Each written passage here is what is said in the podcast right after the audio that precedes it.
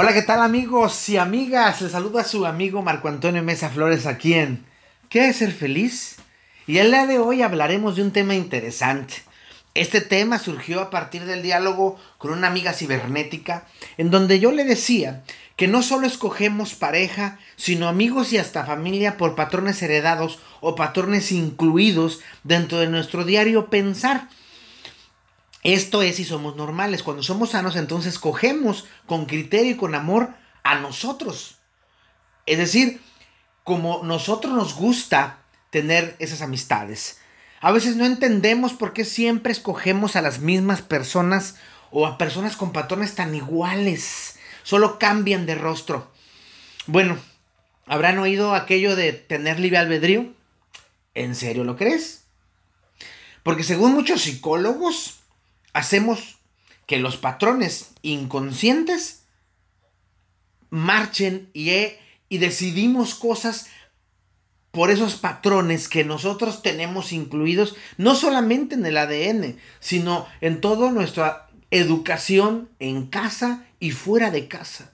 ¿Sí? Los patrones inconscientes nos dicen qué hacer, a quién escoger y cómo escogerlos. En eso se, se genera dentro, de, dentro del inconsciente algo que se llaman símbolos, arquetipos y metáforas.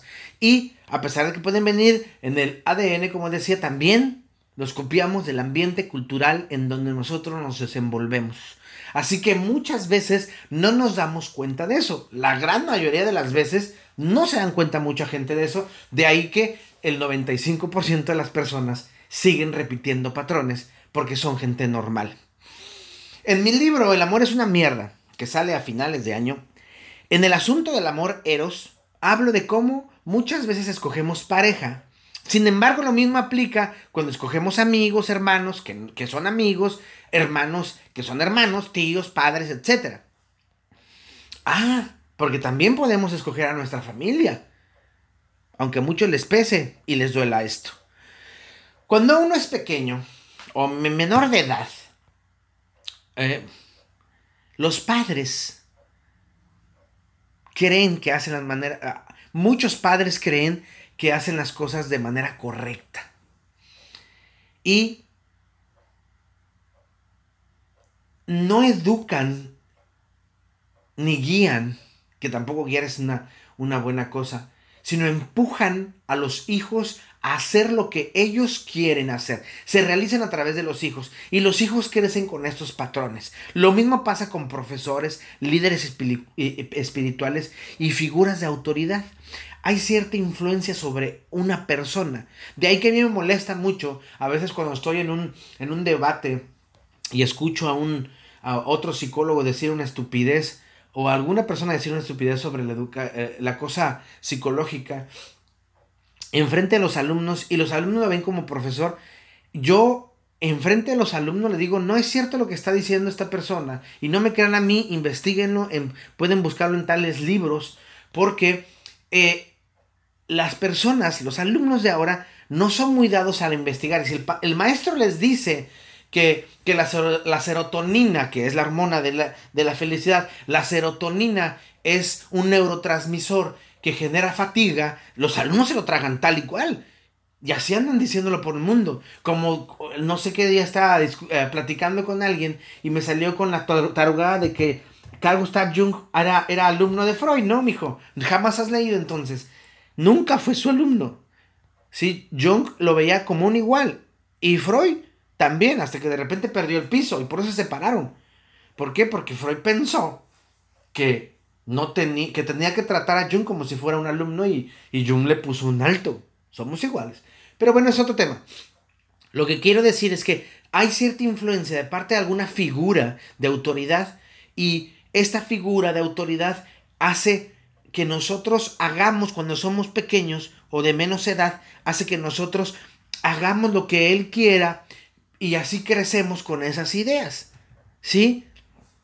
Pero ya cuando uno es mayor, se puede escoger solo amigos, familia y pareja. Pero eso tú crees. Eso, eso es lo que tú tienes en tu mente. Sí, Shia. Pero en realidad no es así.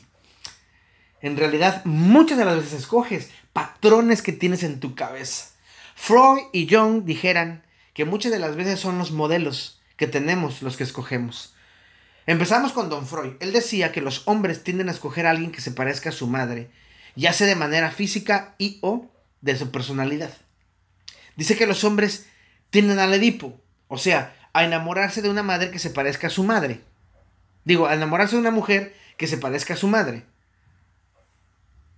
¿Por qué le decía el mito de Edipo? Fíjense, mucha gente dice que tienes un Edipo y ni saben por qué. Bueno, pues ahí va.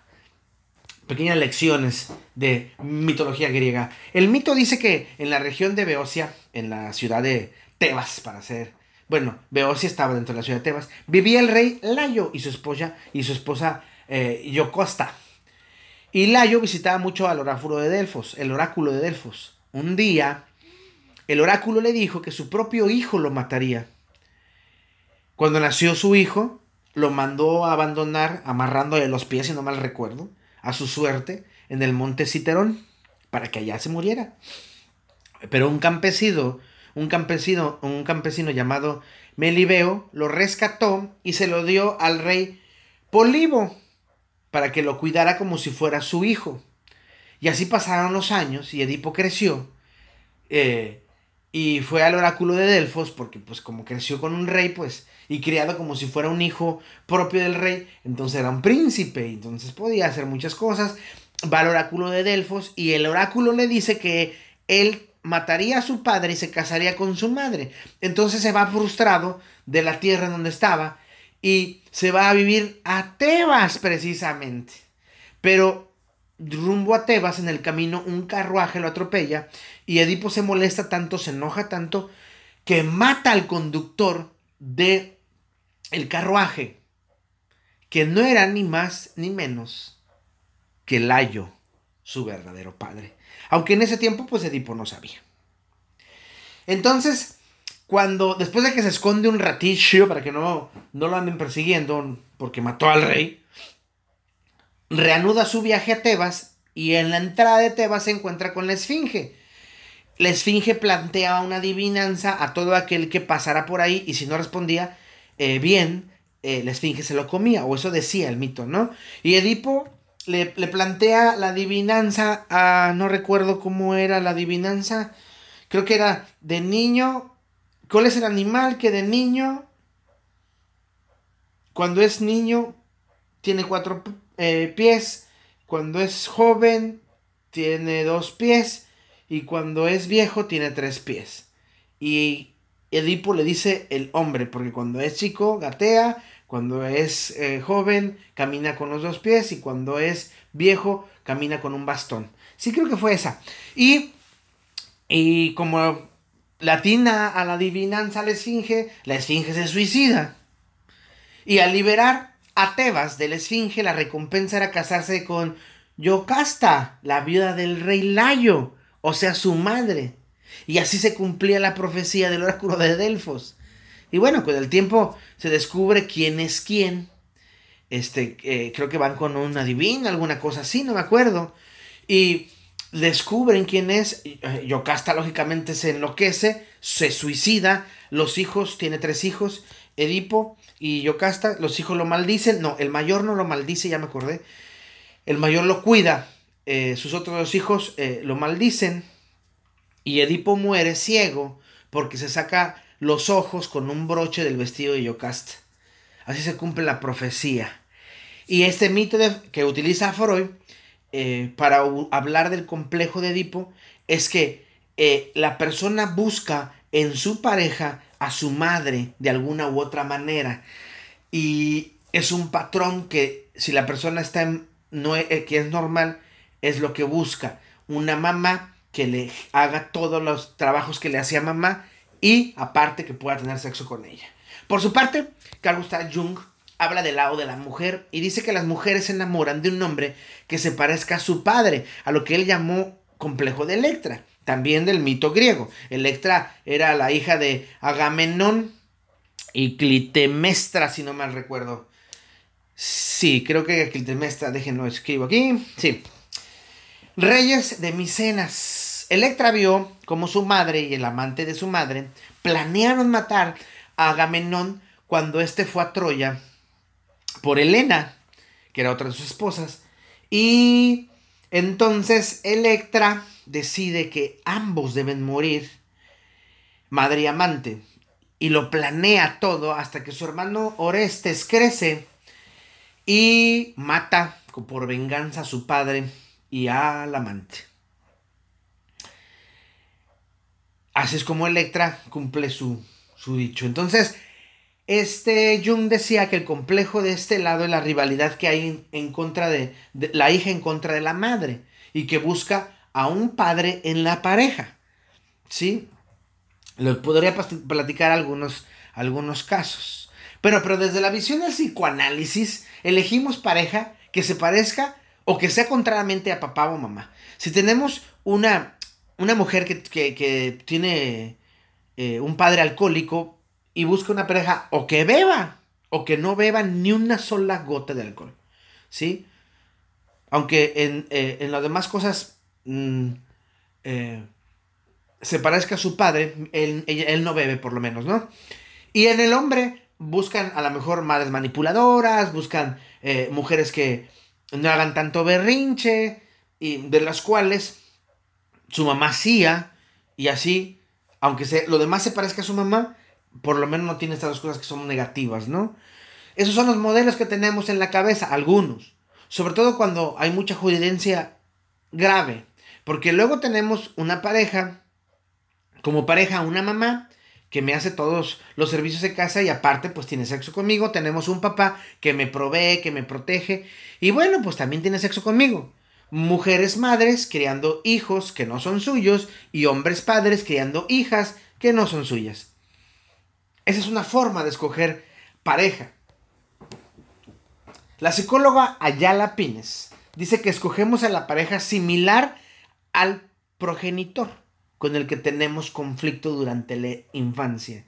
Y el conflicto sigue sin resolverse e inconscientemente intentamos resolver esta relación en la edad adulta con mi pareja.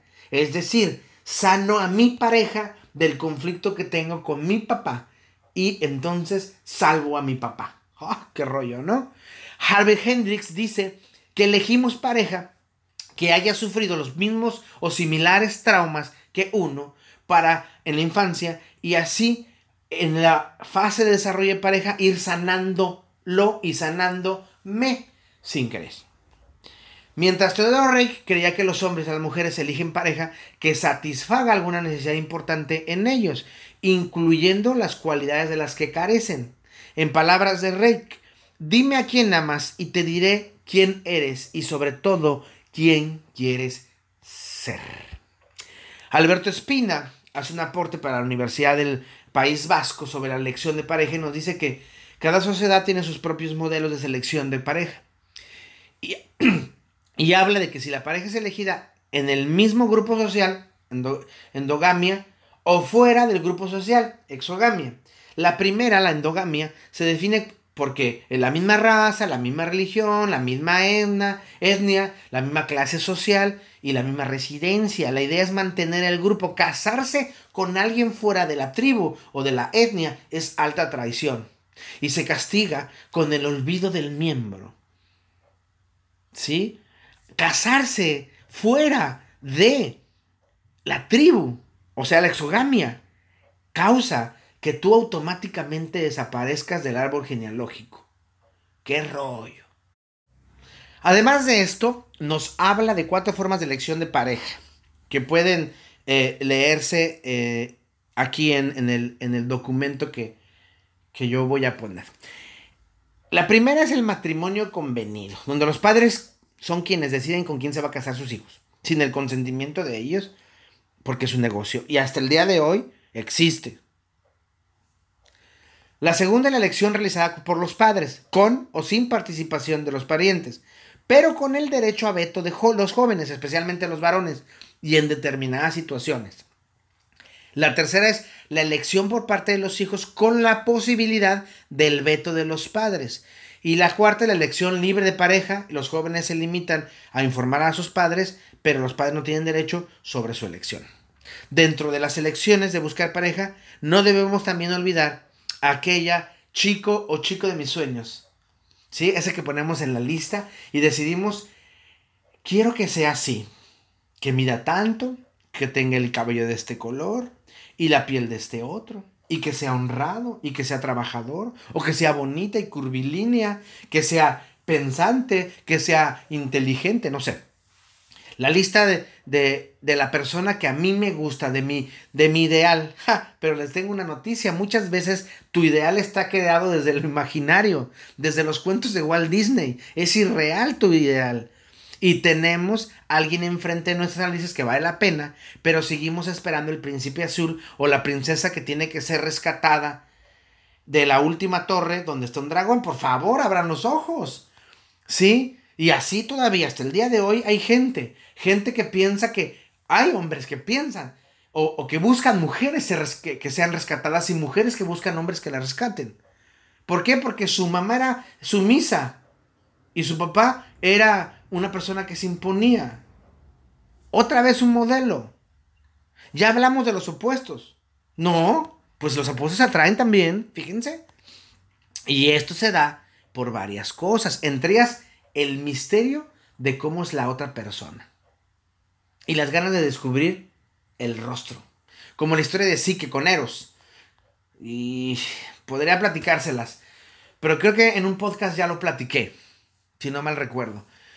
Eros se enamora de Psique, Psique le tira un poco de aceite, Eros se siente herido porque traiciona la confianza de él, se va, Afrodita le hace la vida imposible a Eros, digo así que Eros la salva siempre, porque siempre estuvo amándola y bla, bla, bla. Bueno, las ganas de descubrir ese rostro, de conocer más y mejor sus cosas, aunque sea opuesto a mí, porque quiero compartirlas y quiero amplificarlas Hay personas que buscan polos iguales, indiscutiblemente. Esa es la teoría del equilibrio de Heider. Mismos gustos, mismas comidas, mismas bebidas, misma música, hasta mismos juegos de video. Comparten siempre lo mismo. Y está chido. Nadie dice que no.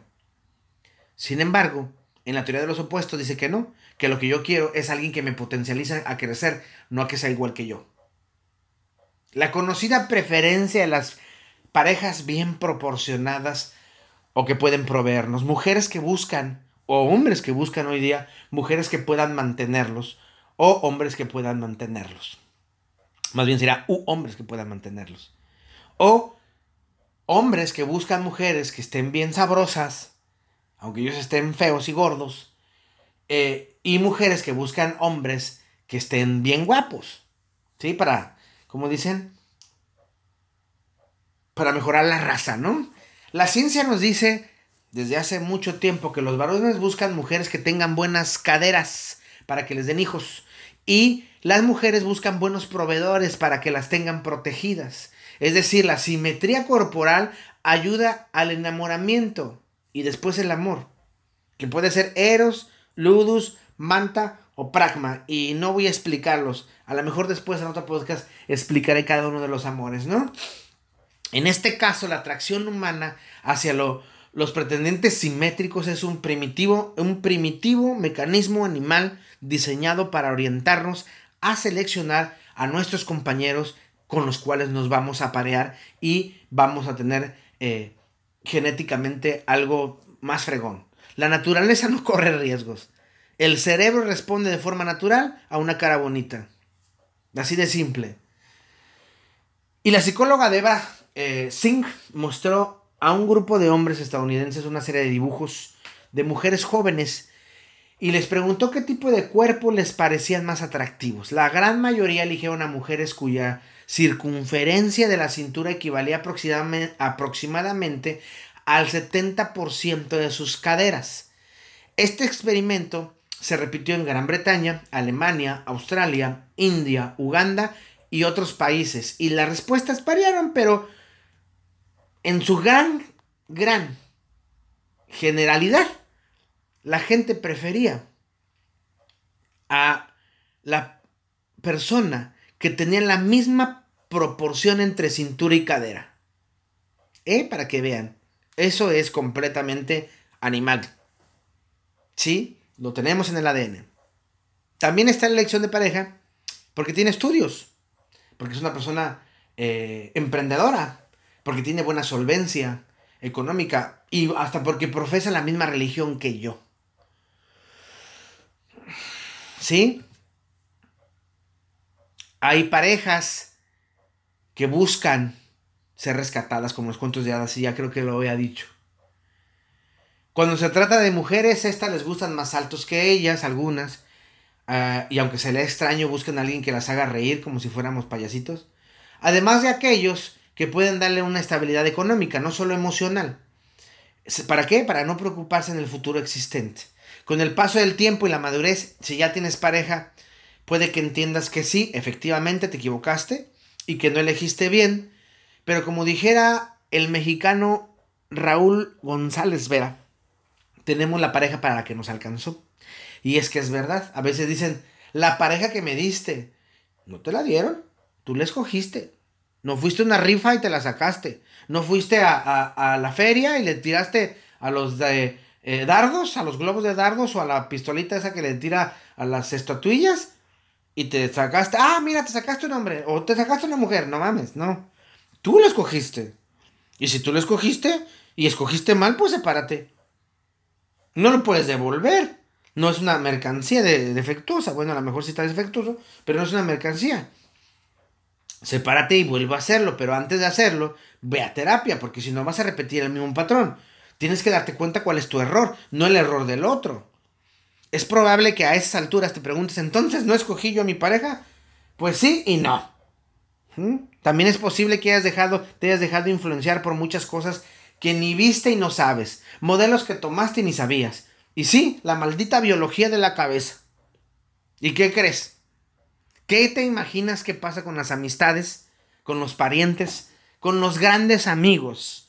Exactamente lo mismo. Los, e, los escoges según tus prejuicios, tus conceptos, tus formas, tus criterios chafas a veces que tienes que adoptas dentro del círculo en el que tú vives. Cuando eres normal pasa eso. Y por eso vemos gente haciendo exactamente lo mismo que sus padres, porque es el modelo que tienen. Ahora, si seguimos hablando de cómo nos educan y ni cuenta nos damos, veamos el asunto desde la psicogenealogía, que también es riquísimo. Específicamente, tu nombre. ¿Sabes por qué te llamas como te llamas? ¿Conoces el significado de tu nombre? ¿Le da sentido ese significado? Ahora, no se vayan a imaginar que tu nombre es el nombre de pila. Para algunos sí. Para otros es el apodo. Es el nombre que se convierte en el mantra que se repite y repite y repite. Y muchas personas ni saben por qué lo repiten y ni saben por qué les dicen así. Por ejemplo, yo me llamo Marco Antonio que quiere decir hombre valiente y combatiente. Sin embargo, muchos me dicen Tony. Tony quiere decir que se destaca entre todos. Ambos nombres, hoy día y casi toda mi vida realmente me representan, la verdad. ¿Sí? Pero a la gente yo le digo que no me diga profe, ni maestro, ni league, ni máster, ni presbítero, ni mis apodos antiguos. Aunque no tengo ningún problema porque me digan loco, no me molesta, porque efectivamente sí soy un libre. O soy Marco, combatiente, o soy Antonio, valiente, o soy Marco Antonio, hombre, valiente y combatiente, o soy Tony, ¿sí? Que se destaca entre todos los demás, o si eres muy osado me dices loco, o Tony. Pero el nombre ayuda. Conocí a una persona con el nombre de Inmaculada. Entonces esa señora cuando tenía sexo sentía mal. ¿Por qué? Pues simple, porque ella era inmaculada, era una mujer sin mancha. Y en una sociedad tan prejuiciosa, donde el sexo es malo, entonces ella le pesaba inconscientemente tener sexo. Hoy se llama libertad. También tuve dos personas, una se llamaba Consuelo y la otra Socorro. Ambas ayudaban a todos los demás en todo y no sabían por qué, hasta que se los dije. Posiblemente es por tu nombre, ¿no? Pareciera a veces tonto, pero no lo es. ¿Sí? Tuve una vez en un taller de psicogenealogía, tuve una eh, señora a la que le decían bolita desde pequeña, aunque la señora era una mujer exquisita de 55 años, una mujer este, de gimnasio, que muchos eh, muchas muchachas quisieran tener su cuerpo y muchos hombres también, pero arriba o abajo. Pero ella sentía gorda, sentía una bola. Ya adivinaron por qué, ¿verdad? Le decían bolita toda la vida. Y pues ella tenía su mantra, es que ya estaba bola. Es que en realidad el nombre aligera de energía es un talismán y como tal atrae. ¿Sí? Si no lo sabes usar o si lo detestas, si no lo entiendes. Porque seguimos patrones cuando somos normales, patrones establecidos. Pero ya cuando somos sanos las cosas cambian, los patrones desaparecen y comienzas a escoger por ti mismo las cosas y entonces se vuelve libertad. Fíjense. Hace poco platicaba con alguien y le decía, tú te llamas Génesis, principio, eres hija de un pastor y tu madre es una madre devota a la religión, con un esposo, un ex esposo de nombre Jesús. Y vives en la colonia San Carlos, en la calle San Carlos, estudias teología y extrañamente tu nombre, tu otro nombre quiere decir diosa que ilumina la fe. Ahora bien, te voy a decir qué significa Carlos. Carlos es un acróstico que quiere decir Cristo, Rey de Reyes, A, Águila, Reina de las Aves, R, Rosa, Reina de las Flores, L, León, Rey de la Selva, O, Oro, Rey de los Metales, S, Sol, Rey del Universo. Carlos, hombre libre. ¿Por qué? Porque un hombre libre es un dios. ¡Pum! Ahora entiendes por qué tu sombra va saliendo y duele y duele un chingo, pero está sanando y dejando atrás esa mujer normal, esa mujer pesimista, esa mujer que todo creía que estaba mal y llegando a la mujer sana, a la mujer que quiere crecer, a la mujer que quiere crear. ¿Sí? Porque para ser un dios, en este caso una diosa, debes ser libre. Interesante. No te diste cuenta dónde vivías hasta que yo te dije lo del nombre. El inconsciente, por su naturaleza colectiva, esconde, esconde significados en los nombres que el individuo, sin conocerlos conscientemente, padece. Por eso los hombres con nombres de santos eh, indican cualidades, pero también transmiten martirio. Algunas Marías pueden verse asediadas por el deseo de engendrar un niño perfecto, ¿no? Y algunos José pueden eh, tener la dificultad de satisfacer a una mujer. A Santa Valeria le cortaron la cabeza. Las mujeres que reciben este nombre, Valeria, pueden volverse locas. Ciertas Mercedes, nombres que viene de latín, Merces, no, Merces sí, claro, que salario o pago, pueden ser tentadas eh, por el comercio, por el ejercicio con honradez, este, por el dinero. Interesante, ¿no? Lo interesante de esto es que inconscientemente nos sentimos atraídos por nombres que reflejan lo que somos, lo que vivimos, lo que queremos vivir. Y si nos damos cuenta, y si no nos damos cuenta, se pone peor. Y si nos damos cuenta y no hacemos nada, entonces tenemos un problema. ¿Sí? Si no nos damos cuenta porque no ponemos atención a los detalles, es porque somos normales. Los sanos sí ven cada detalle, lo hacen por automático. Por eso podemos entender el aleteo de un colibrí o el palpitar de un corazón. Por eso los normales les aterra cambiar de nombre, o de patrones, o de prejuicios, porque tienen miedo a ser rechazados por el clan, por la gente, por el mundo. Sin embargo, los sanos sabemos que el rechazo es normal. Pero a pesar de ser tan pocos, somos increíblemente geniales. Y como dijo una escritora, se necesitan ovarios o huevos para estar con una persona libre, sana y sin cadenas.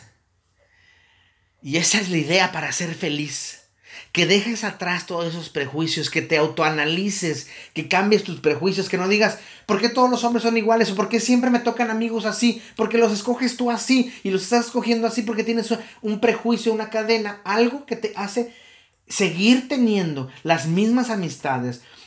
Si tú no quieres que tu hermano sea tu hermano, que no sea tu hermano. Y ya no pasa nada, pero tiene mi sangre roja, punto. Mi ADN. Nadie sabe más que tú. No te preocupes. Es que yo no quiero que sean mis papás porque mis papás me abandonaron. Escoge otros papás, no pasa nada.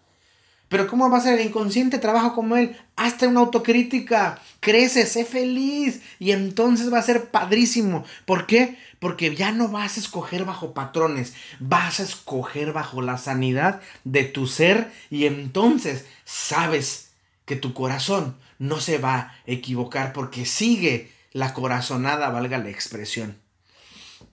Sí, cuando crezcas libre y puedas escoger por ti mismo quién te habrá de acompañar en el camino de la felicidad.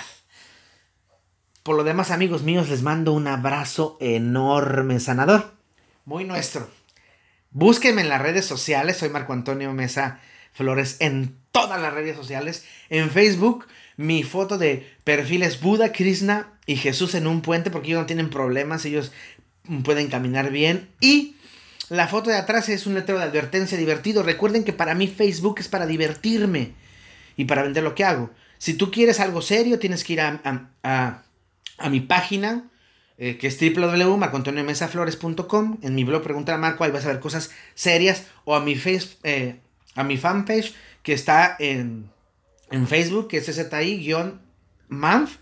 Ahí vas a encontrar cosas serias. En el Instagram y Twitter me vas a encontrar con una camisa de, de canache color azul. Yo traigo mi arete en, mi lado izquierdo. Y ahí también pongo cosas serias en mi correo electrónico, reverendo-bajo, si quieres escribirme, arroba jovenmail.com. Si son muy buenos para leer, tengo mi columna Camina conmigo en www.primeravueltanoticias.com. Cada semana en la sección de opinión vas a encontrar mi columna Camina conmigo. Y ahí hablo de diversidad de temas, ¿no? Esta semana hablé de un, del fallecimiento de un gran amigo y de un gran artista de Tamaulipas, al cual eh, le brindo todo el homenaje y todo el honor, Víctor Cuas, que en este instante está pintando ya con, con Dios o diosa. Pero bueno, les recuerdo que mi voz irá con ustedes. Les mando un abrazo cósmico, les amo. Y por favor, por favor, por lo que más quieras, deja de escoger amigos con tus patrones chafas. Te amo.